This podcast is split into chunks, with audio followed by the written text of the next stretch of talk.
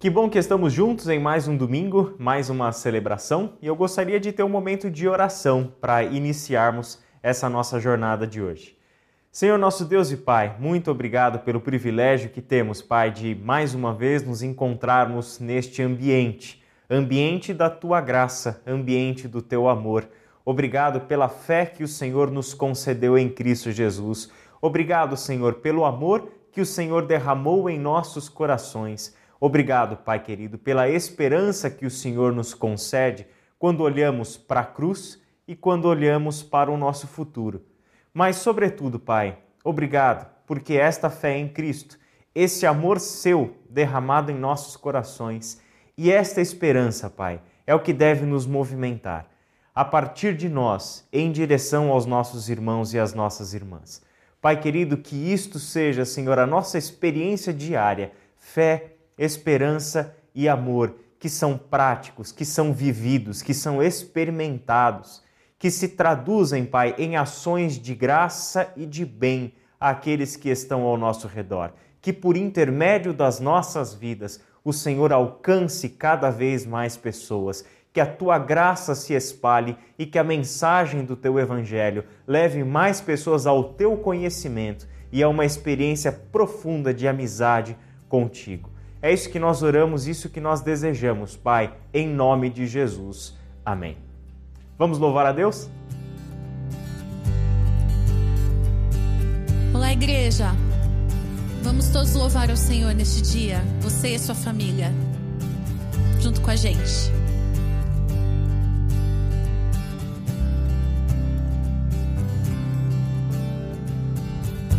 Eis-me aqui em tua presença. Ao pensar no que tens feito em mim, te busquei, te encontrei. Só pra ouvir tua doce voz, Jesus, Santo, justo, sempre és fiel.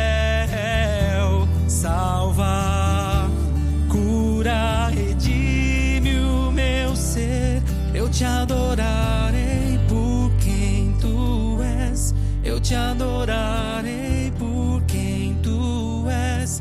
Eu te adorarei por quem tu és. Jesus.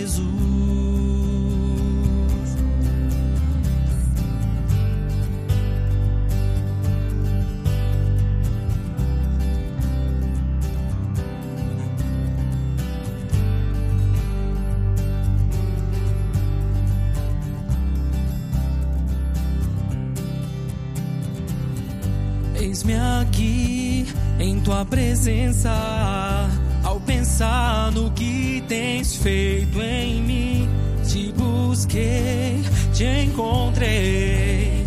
Só pra ouvir tua doce voz, Jesus Santo, justo, sempre és fiel.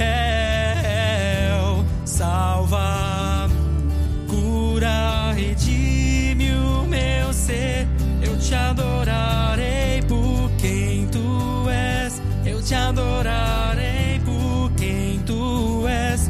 Eu te adorarei por quem tu és, Jesus. Eu te adorarei por quem tu és. Eu te adorarei por quem tu és. Eu te adorarei por quem tu és, Jesus.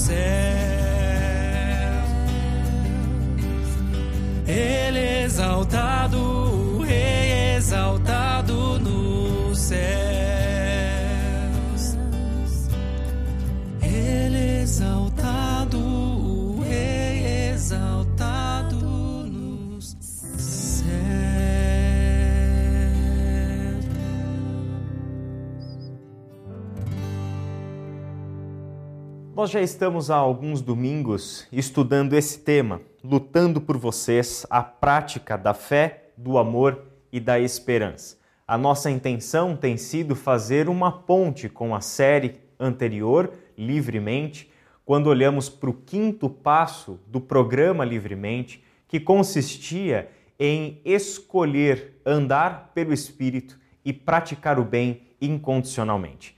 O quinto passo do programa Livremente, portanto, nos coloca para fora de nós, em direção a este mundo sedento da graça de Deus, sedento da mensagem do Evangelho e da reconciliação com Deus por intermédio de Jesus Cristo.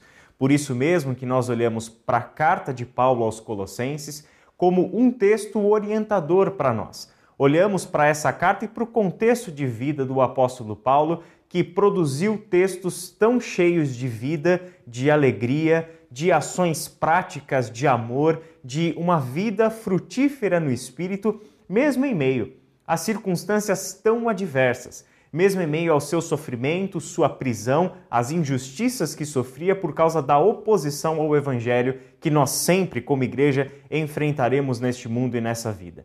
Em meio a circunstâncias adversas, a palavra do Senhor nos convida a olhar para fora. Olhar para fora e encontrarmos os nossos irmãos. Olhar para fora e encontrarmos as pessoas deste mundo que vivem neste mundo sem esperança, vivem neste mundo sem perspectiva, vivem a realidade das suas vidas fechadas em si mesmas e quando nós enfrentamos momentos de adversidade, pessoas sofrem facilmente os efeitos do desespero, do medo, da ansiedade e das angústias desse tempo presente. Como discípulos de Jesus, já que estamos firmados em Cristo, com o relacionamento perfeitamente restaurado com Deus e com uma esperança sólida, concreta, nós não temos mais motivos para viver como este mundo vive, com medo por causa do amanhã, porque o nosso amanhã está certo em Cristo, nós não temos mais motivos para viver sob os efeitos do medo da morte, da culpa, da escravidão do pecado, porque nós já fomos libertos em Cristo Jesus.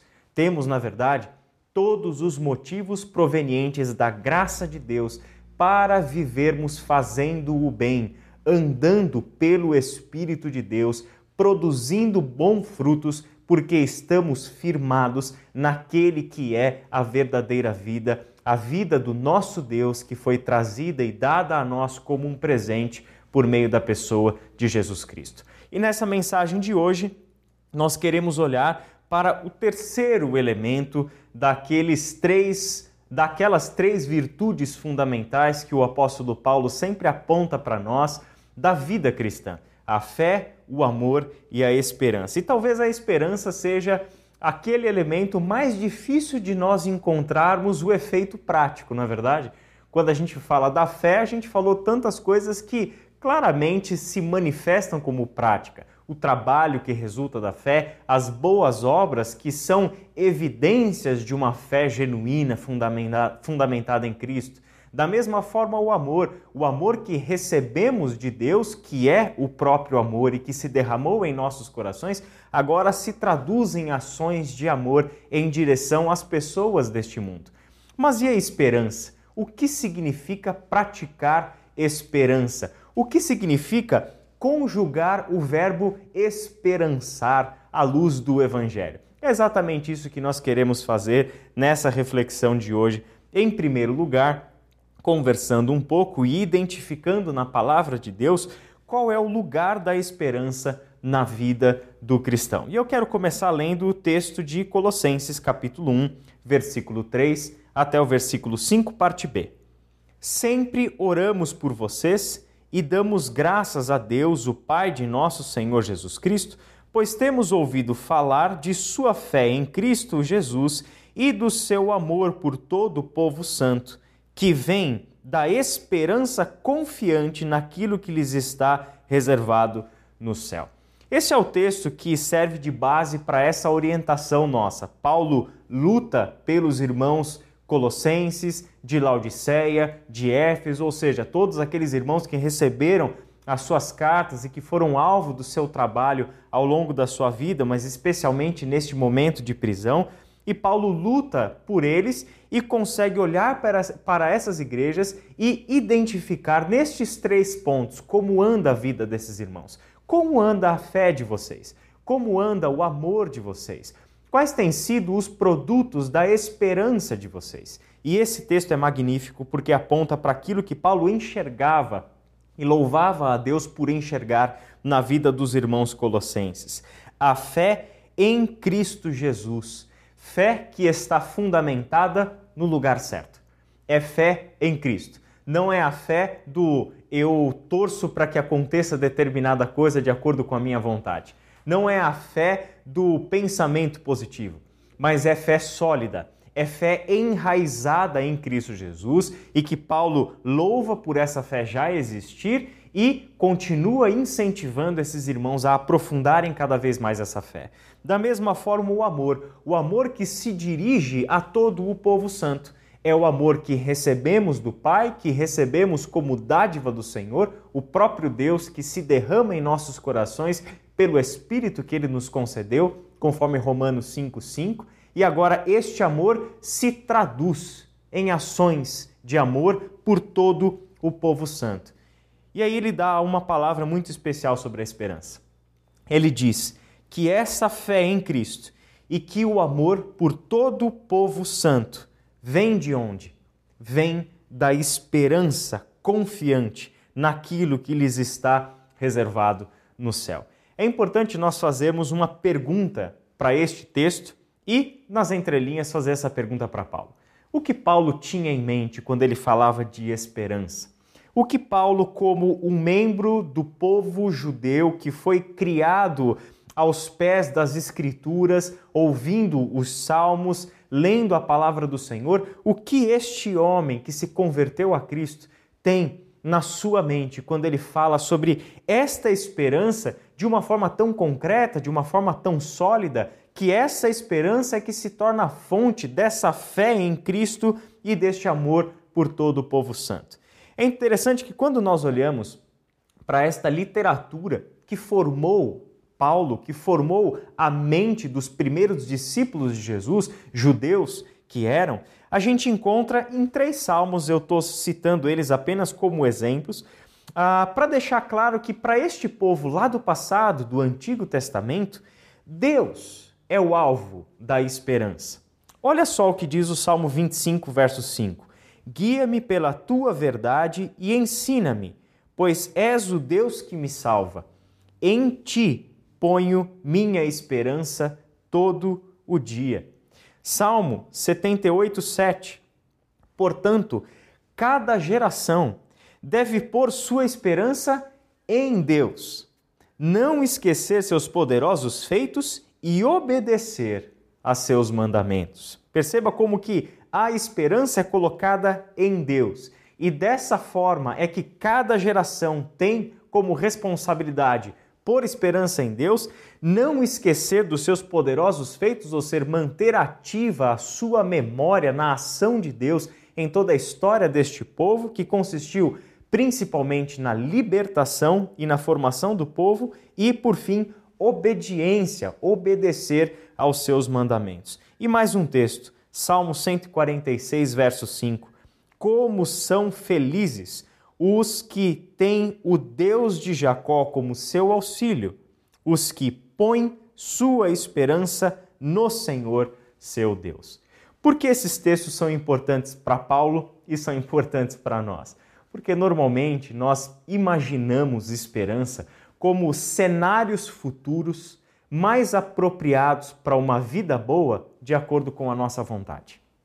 Olhamos para cenários a partir da nossa realidade, seja ela familiar, emocional, pessoal, profissional, social, política, econômica. Olhamos para essa realidade, olhamos para o futuro e projetamos, imaginamos o que seria um cenário ideal nessas esferas da nossa vida o que seria aquilo que deveria acontecer e qual deveria ser essa realidade que nos traria um motivo para ter esperança, para lutarmos por aquilo, para vivermos de acordo com aquilo que nós estamos imaginando e enxergando já no futuro.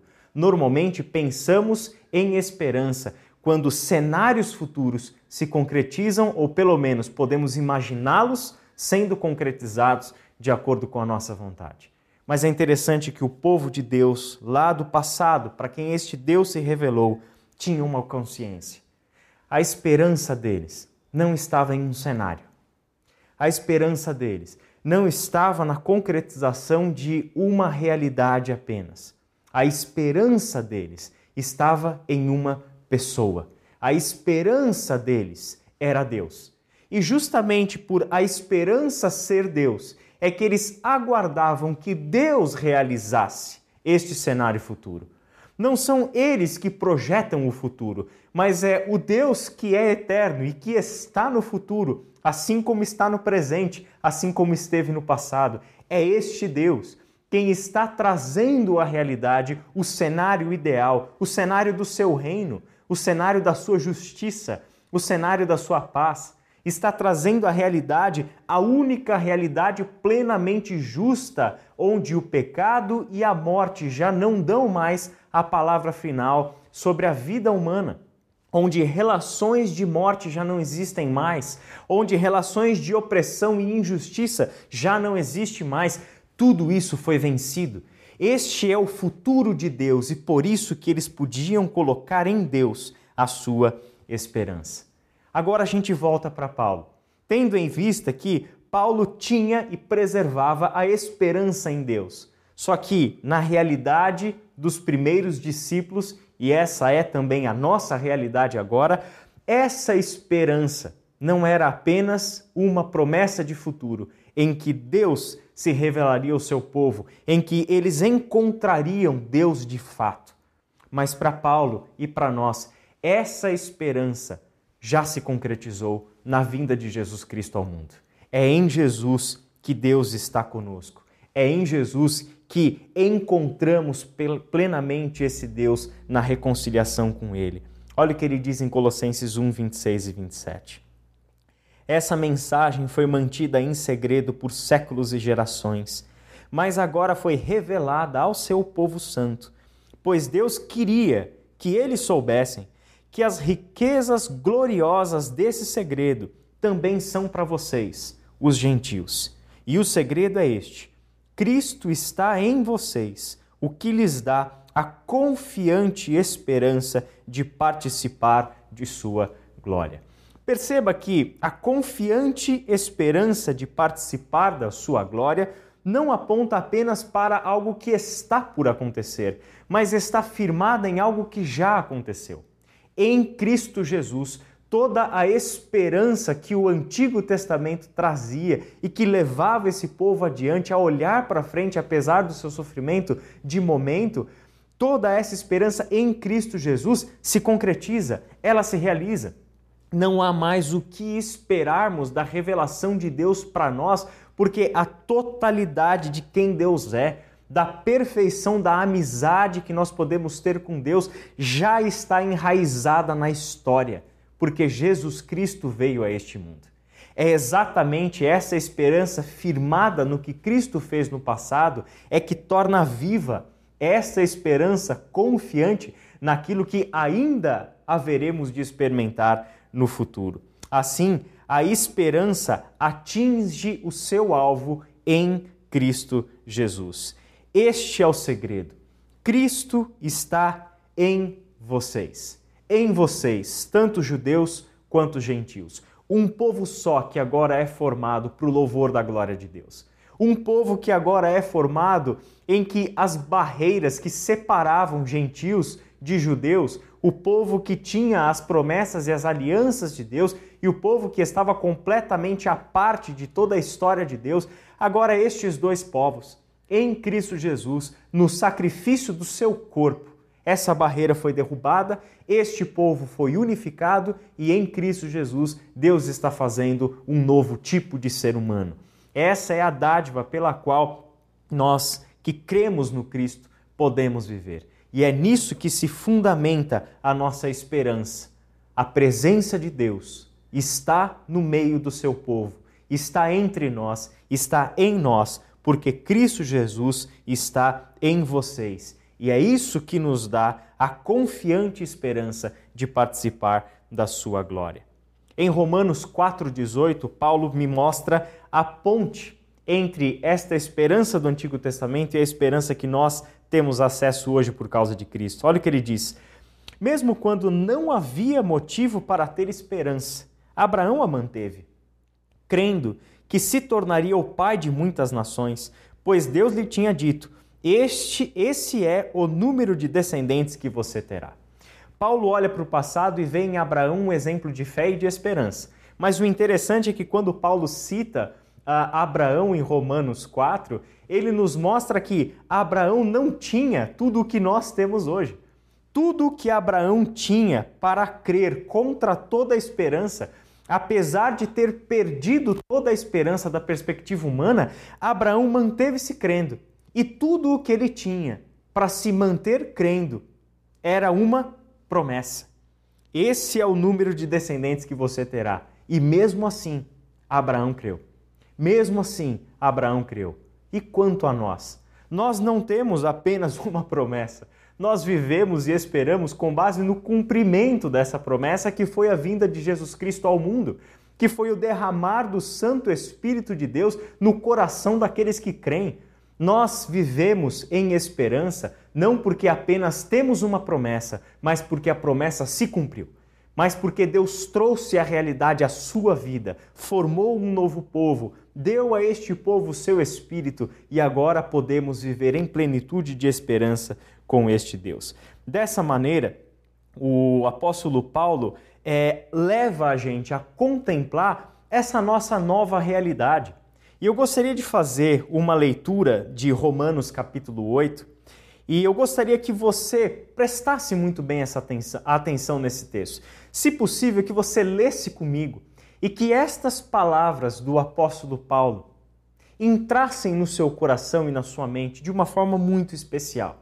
Que você faça é, dessa leitura uma verdadeira oração aí nesse teu momento, seja sozinho, seja com a tua família. Eu vou fazer a leitura desse texto na tradução do Eugene Peterson na Bíblia, a mensagem.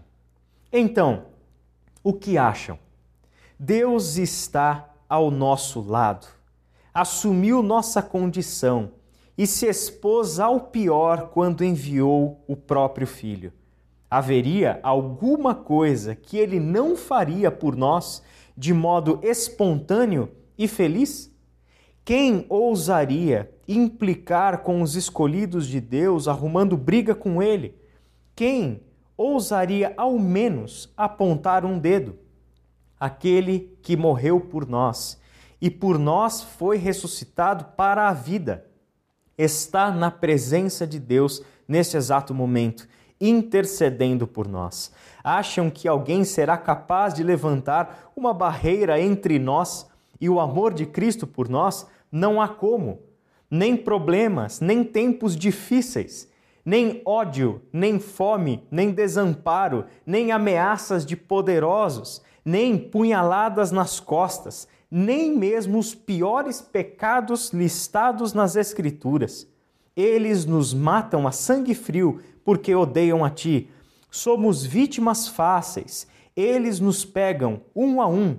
Nada disso nos intimida, porque Jesus nos ama Estou convencido de que nada, vivo ou morto, angelical ou demoníaco, atual ou futuro, alto ou baixo, pensável ou impensável, absolutamente nada pode se intrometer entre nós e o amor de Deus quando vemos o modo com que Jesus, nosso Senhor, nos acolheu.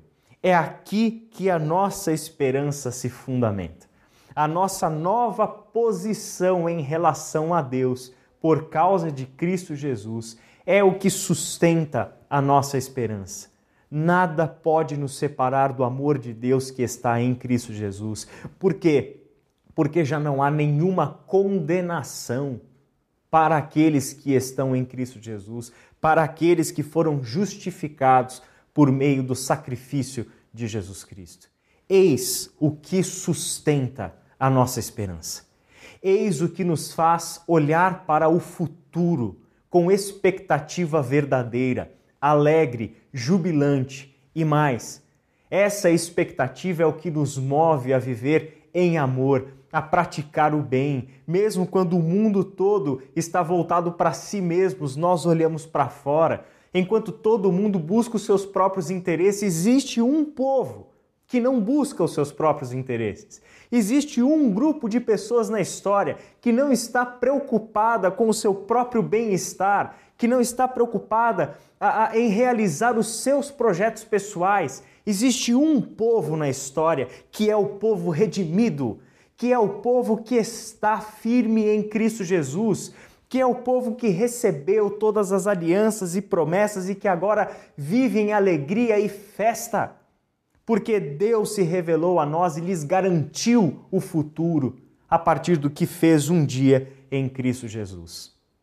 É por isso que ser um cristão e não ter clareza quanto à esperança é semelhante a uma família que um dia recebeu por debaixo da porta da sua sala um convite. Um convite lindo, super bem elaborado e pela pompa do convite dava para imaginar que seria uma festa e uma grande festa. Aquela família recebe aquele convite, se sente tremendamente honrada por aquele convite e imediatamente começa a se preparar para aquela festa daquele convite. Aquela família vai atrás das suas roupas, vai atrás de cabeleireiro, vai atrás de maquiagem, veste a sua melhor roupa, coloca o seu melhor perfume e todos eles arrumados se sentam na sala. Bonitos, maquiados, penteados, com a melhor roupa, cheirosos, se sentam na sala e ficam olhando um para o rosto do outro, porque não fazem a mínima ideia de quem enviou aquele convite e muito menos de onde será a festa. Não tem nenhum sentido. Ser um cristão e não ter clareza quanto à sua esperança é viver neste mundo sem saber quem nos convidou para a festa e sem saber onde será essa festa. Quem nos convidou para a festa? Se somos cristãos, sabemos exatamente de onde veio esse convite. E este convite para a festa veio da cruz do Calvário e da ressurreição de Jesus Cristo. Onde Deus, naquela mensagem, estava dizendo: Sejam bem-vindos à festa do Cordeiro, porque a morte foi vencida, porque não há mais meios, nenhuma chance deste processo ser revertido Agora a morte está vencida definitivamente e só aguarda o seu dia final, o último golpe que acabará com a morte de uma vez por todas, por causa daquilo que já aconteceu. É dali que vem esse convite. E quando será essa festa? E quem disse que a festa já não começou? Essa é a festa. Hoje é o dia da festa. Este é o desafio da esperança. É festejar ouvindo essa música da festa que está tocando lá do futuro para hoje é ouvir o, o, som daquele salão das pessoas brindando, dos pratos, dos talheres, dos copos, da dança, da música, é ouvir este som do futuro e hoje dançar conforme essa música, é hoje celebrar como povo de Deus e fazer o bem, como é esta realidade futura, onde a morte já não tem mais poder, onde o pecado já foi vencido definitivamente e somente a glória de Deus é que enche todas as coisas. Esta é a nossa esperança futura e a festa já está acontecendo. Basta que a gente ouça o som da esperança e dancemos hoje conforme essa festa. É por isso mesmo, para a gente encerrar, que nada nos impede de fazer o bem para a glória de Deus. Nada impede-nos de fazer o bem para a glória de Deus, desde que estejamos ouvindo e vendo a glória de Deus que vem do futuro na nossa direção. É com essa mentalidade que o apóstolo Paulo escreve os seus textos. E olha que coisa linda! Esta é a minha saudação de próprio punho. Paulo, e ali ele escreve o seu nome. Lembre-se de que estou na prisão, que a graça de Deus esteja com vocês. Esse é o último texto de Colossenses. Lembre-se de que eu estou na prisão. Não é Paulo chamando esses irmãos para terem dó, para terem pena dele. É esses irmãos olharem para um preso e perceberem que neste preso existe uma autoridade. E a autoridade consiste e é provada justamente por ele estar preso por causa do Evangelho. É justamente por ele viver as oposições deste mundo, a mensagem da vida. É que em Paulo existia a autoridade de proclamar esse Evangelho e chamar esses irmãos para a fé, para a esperança e para o amor, como faz em Colossenses. Chamar esses irmãos para a alegria, como ele fez em Filipenses. Chamar esses irmãos à unidade, como ele fez em Efésios chamar esses irmãos a mudarem as perspectivas de uns sobre os outros, como ele fez na carta a Filemon. É exatamente o que Paulo está fazendo aqui, mesmo estando preso. Ele pode fazer planos e planos de bem para o povo de Deus, para a glória de Deus, de uns pelos outros, por quê? Porque a sua mente está livre, porque ele tem esperança firme, porque ele, ele tem esperança que fundamenta tanto a sua fé quanto o seu amor. Olha outros planos que Paulo está fazendo, capítulo 4, versos 3 e 4. Orem também por nós, para que Deus nos dê muitas oportunidades de falar do segredo a respeito de Cristo. É por esse motivo que sou prisioneiro. Orem para que eu proclame essa mensagem com a devida clareza. Paulo tinha todos os motivos e seria totalmente compreendido se orasse ou se pedisse oração para os irmãos para que justiça fosse feita no caso dele. Ele tinha todos os motivos e seria compreendido se a oração de Paulo, que ele pede aos Colossenses, fosse para que ele fosse colocado em liberdade.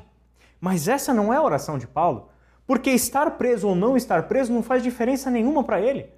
Justamente porque, mesmo preso, ele pode produzir bons frutos. E tinha sido um tempo totalmente produtivo na vida de Paulo. É por isso que a oração que ele pede aos Colossenses é: ore por nós, para que eu continue a fazer aquilo que eu tenho que fazer, que é proclamar as boas novas a respeito do Cristo, para que ele continue nos dando oportunidades, para que eu clame, para que eu proclame esta mensagem com devida clareza.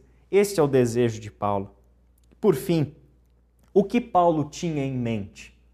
Que o colocava mesmo na prisão, a fazer o bem e a relativizar os seus sofrimentos no tempo presente. Em 2 Coríntios, Paulo tem uma fala muito importante, capítulo 4, do verso 16 até o verso 18. E com esse texto eu gostaria que nós encerrássemos. Por isso, nunca, nunca desistimos. Nunca desistimos. Ainda que o nosso exterior esteja morrendo, o nosso interior está sendo renovado a cada dia. As nossas circunstâncias podem estar nos levando para a morte, mas o nosso interior, porque é a habitação de Deus Pai, Filho, Espírito Santo, porque é um interior que desfruta da plena comunhão com a Trindade Santa. Este interior, ao contrário do exterior, se renova a cada dia.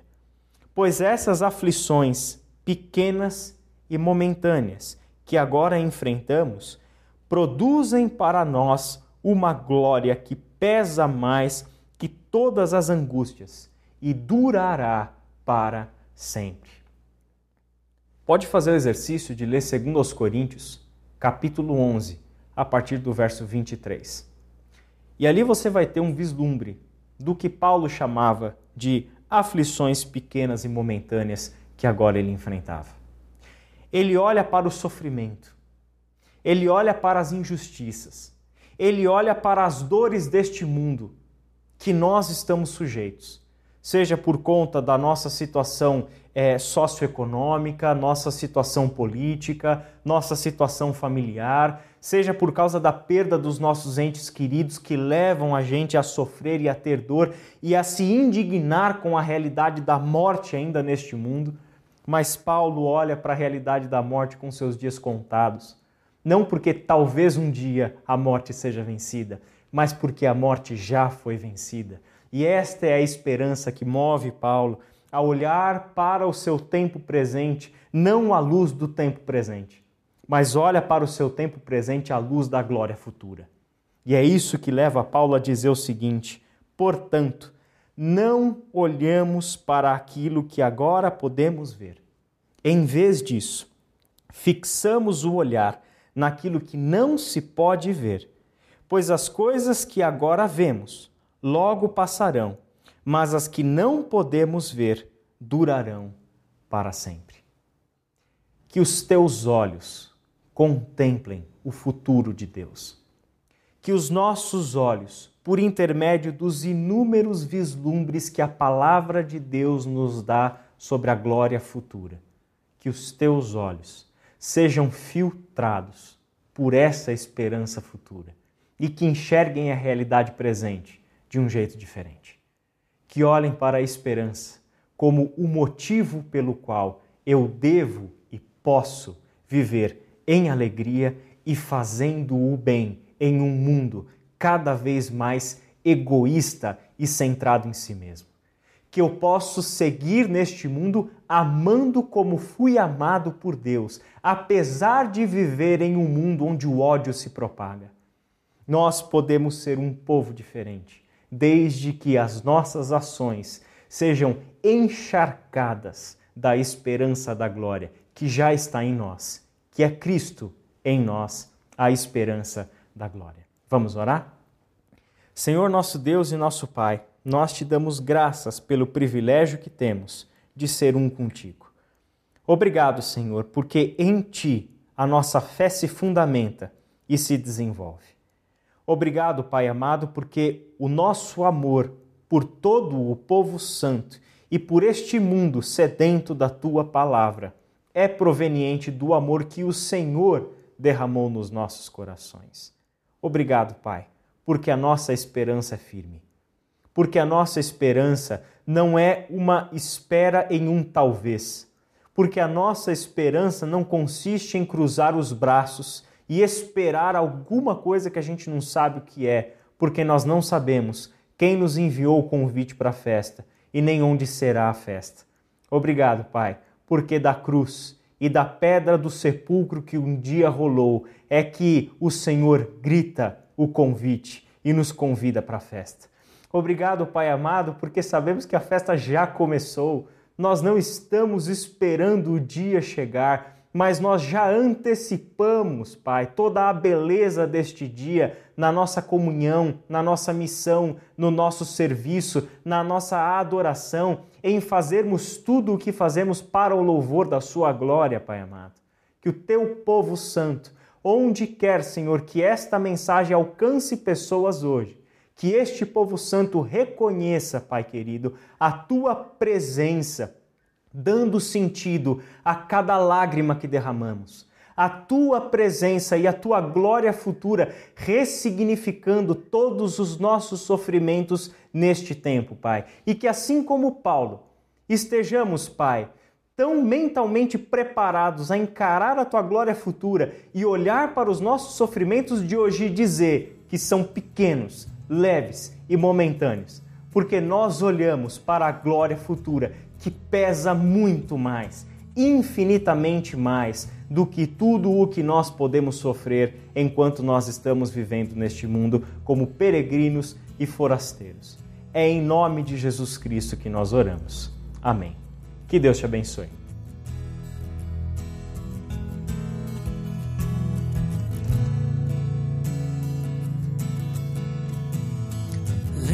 De quem bebeu do fel amargo de uma taça. Que ainda existe quem torça pra assistir uma desgraça. E dos fariseus que engordam com aquilo que é nosso. E dos mercenários cobram pra nos dar o que é de graça. Lembre-se de quem gera das entranhas o seu povo.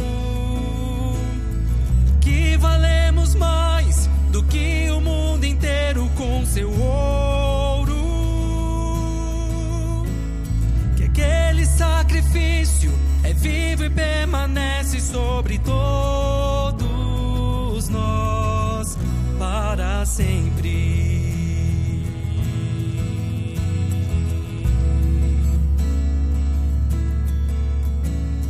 sempre. É.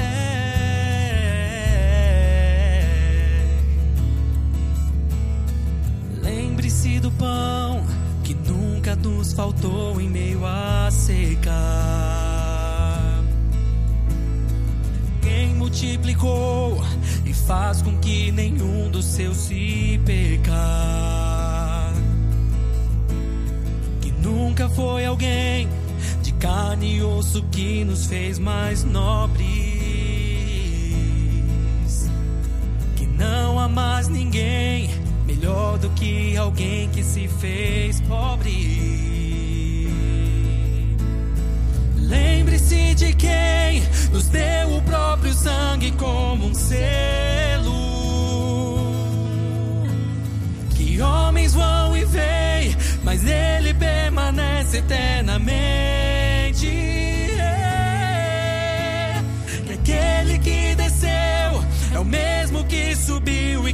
E que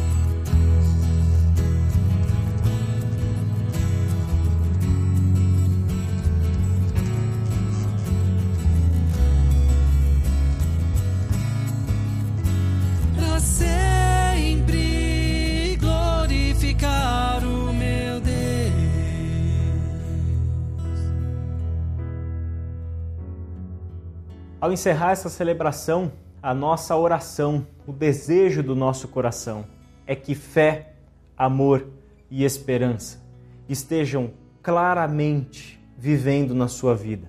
Sejam realidades divinas que inunde o seu coração e que te leve a agir, que te leve em direção aos seus irmãos, às suas irmãs, aos seus amigos, familiares e às pessoas que precisam ouvir da mensagem do Evangelho em um mundo perdido em medo e em desespero.